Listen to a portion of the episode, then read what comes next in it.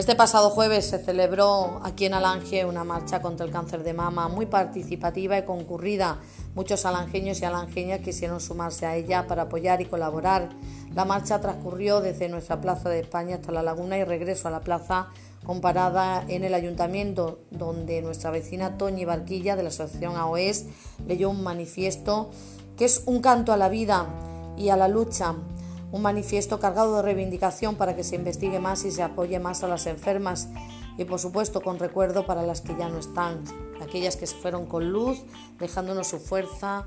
su lucha y su valentía.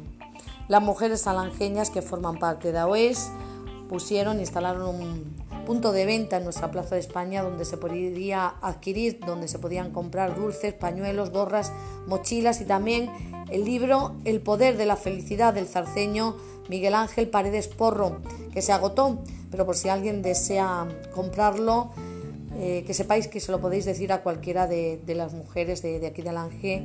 que forman parte de, de AOES, os lo van a traer porque quedan todavía ejemplares disponibles. Todo lo recaudado en ese punto de venta es para la ayuda contra el cáncer de mama. Muy satisfechas están las vecinas alangeñas de AOES porque se vendió todo, de ese punto de venta y porque la marcha fue muy participativa. Y es que cada vez más la sociedad, y en este caso los alangeños y alangeñas,